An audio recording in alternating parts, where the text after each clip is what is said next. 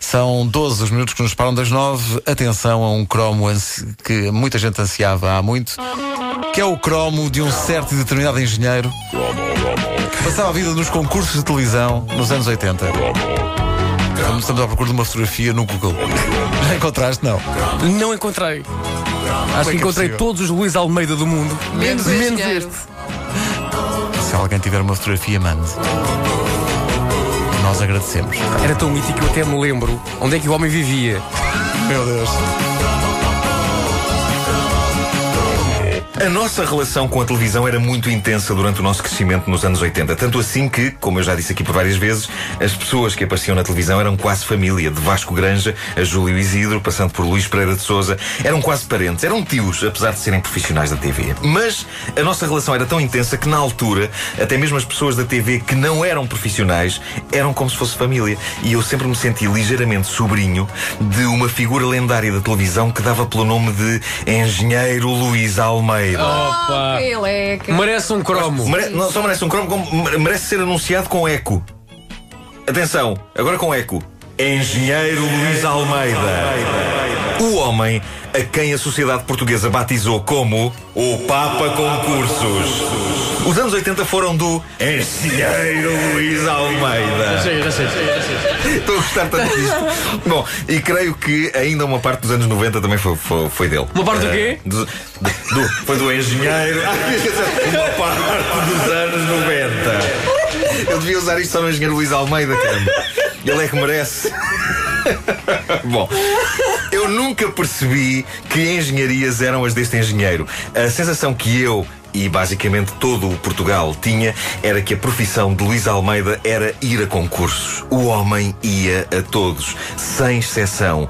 Um, dois, três, um contra todos, palavra puxa palavra, a roda da sorte. O engenheiro Luís Almeida atravessa a nossa juventude da mesma forma que gente como Júlio Isidro, Raul Durão, Fialho Gouveia o fizeram. Simplesmente ele não apresentava nada. Ele concorria e, mais incrível ainda, ele ganhava. Eu- Eu acho que ele tinha. Ele ganhava. Porque nessa altura, eh, tu entravas nos concursos através dos, dos míticos Dos dos cupons, já vamos falar deles. E ele tinha um negócio de- na rua, toda a gente cortava, recortava os cupons e punha o nome dele e mandavam. Isso era Mas, incrível. mas eu acho que isso eh, foi no início, porque depois tenho a ideia que as pessoas começaram a desenvolver uma certa antipatia por ele. Foi, não? foi, foi, foi. Pois, A coisa dividiu-se. ah, homem ganhava sempre, é natural, Era- não é? Quando eu estava a pesquisar sobre este mito televisivo dos anos 80, eu descobri no Google que existe uma rua em São Pedro de Fins, Maia, chamada Rua Engenheiro Luís Almeida. Não, não, não, não, Rua Engenheiro Luís Almeida.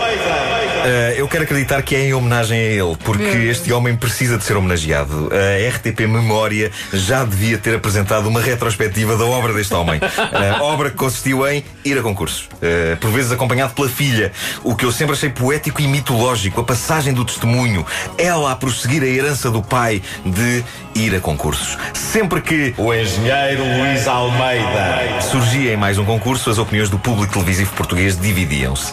Havia quem torcesse por ele, como se torce por um clube grande de futebol, porque ele era um fenómeno que merecia a sua própria claque, e depois lá está, havia as pessoas que se irritavam dele lá estar outra vez, roubando mais uma oportunidade ao pequeno cidadão ansioso por ir à televisão e que não conseguia, porque o engenheiro Luís Almeida, engenheiro Luís Almeida, perito na engenharia do preenchimento de cupons, ou como algumas pessoas gostavam de dizer, cupons. Cupons. De certa forma mais fino e cosmopolita, é como dizer restaurante, eh, em vez de restaurante.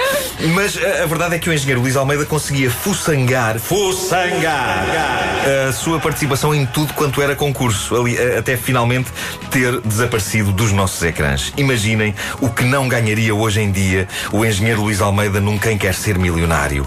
O homem deve ter o maior quociente de cultura geral de todo o Portugal, nem que seja porque deve ter lido todas as enciclopédias que foram editadas neste país só para poder responder às perguntas dos concursos. É claro que hoje em dia o universo dos concursos televisivos é outro, mas creio que se isto tivesse acontecido há uns anos, nós veríamos o engenheiro Luís Almeida a cantar. oi, oi. Nós veríamos o engenheiro Luís Almeida a, a cantar nos ídolos, a patinar no Dança Comigo no Gelo ou a passear-se em cuecas e camisola interior com um microfone ao pescoço na Casa dos Segredos. Qual seria, qual seria o segredo dele? Epá, não sei, era uma boa questão. Não é? Porque nada é um segredo na vida de Luísa. é? Toda a gente sabe. Eu- Até eu me lembro que ele vivia na 5 de outubro. Não, o único segredo que devia ser era ele ter feito alguma aldrabice para entrar nos concursos todos. Ai. Eh, isso Espera aí, era ele vivia escandaloso. na 5 de outubro. Ele nem sequer gastava dinheiro na deslocação. Não, não, Bem. isso é da Ele da RTP atravessava com a o carro. rua. Ele, Meu Deus. incrível, incrível. Ah, eu creio que o engenheiro, o engenheiro Luís Almeida ah, desapareceu porque agora está a viver dos ganhos de uma vida a ir a concurso. E eu estava sinceramente intrigado a pensar o que será feito desta lenda, desta grande lenda que é o engenheiro Luís Almeida. Quando descobri algumas informações interessantes. Por exemplo, há uns anos ele participou, juntamente com figuras clássicas da televisão nacional, numa edição comemorativa dos 50 anos da RTP do concurso Um contra Todos. E desta vez não teve de enviar nenhum cupão. Foi convidado de honra, o que me parece um tributo merecido a um homem que fez parte da história da cultura popular nacional, sem precisar de ser apresentador, ator ou de saber cantar ou dançar. Continuando no tema concursos e a terminar este cromo, eh, quero aqui fazer um, um- pequeno desvio eh, ao, ao tema de hoje e apelar à memória da comunidade para tentar decifrar um daqueles enigmas misteriosos, quase na onda do mistério do programa televisivo do Senhor de Barbas, que ensinava a construir Os barcos barcos. telecomandados Sim. e que foi resolvido graças às memórias dos nossos ouvintes. Ora bem, nesse local de lendas, que é o fórum de discussão do maravilhoso site Mistério Juvenil do Paulo Gouveia, alguém me fez cócegas na curiosidade croma falando de um concurso cuja descrição é todo um show. E apesar de eu ter uma vaga memória disto, o que é certo é que essa descrição abriu uma porta na minha mente. E alguém que se lembre de mais pormenores sobre este concurso, um concurso relacionado com a taxa de televisão, mas não era o mítico ou vai ao taxa. Já aqui falado noutro cromo. Era um concurso apresentado pela Ana Zanatti e onde participava um cão. Reparem, reparem bem neste conceito. Reparem bem neste conceito, meus amigos. Um cão que subia para uma plataforma à qual estava ligado um mostrador eletrónico que gerava números aleatórios e a passagem do cão pela plataforma fazia os números mexer e quando o cão saía daquilo, o número que ficava era de um assinante da RTP que ganhava um prémio. Não me lembro Olha, nada. Parece um sonho não, de febre. Comigo também não Parece um safas, sonho de febre. não me lembro nada disso. Mas isto é lindo, vocês têm que concordar que isto Sim, é lindo. sim, sim, isto é tão anos 80 no sentido de como podemos fazer uma coisa realmente absurda para sortear um assinante da taxa. É isso! Tragam um cão para andar em cima de uma coisa que aciona os números! Pobre cão. De acordo com uma das participantes no fórum do Mistério Juvenil, o cão chamava-se Feeling. Feeling. O dono dizia I got a feeling. Muito bom. Ah, sim. Já, ele previu.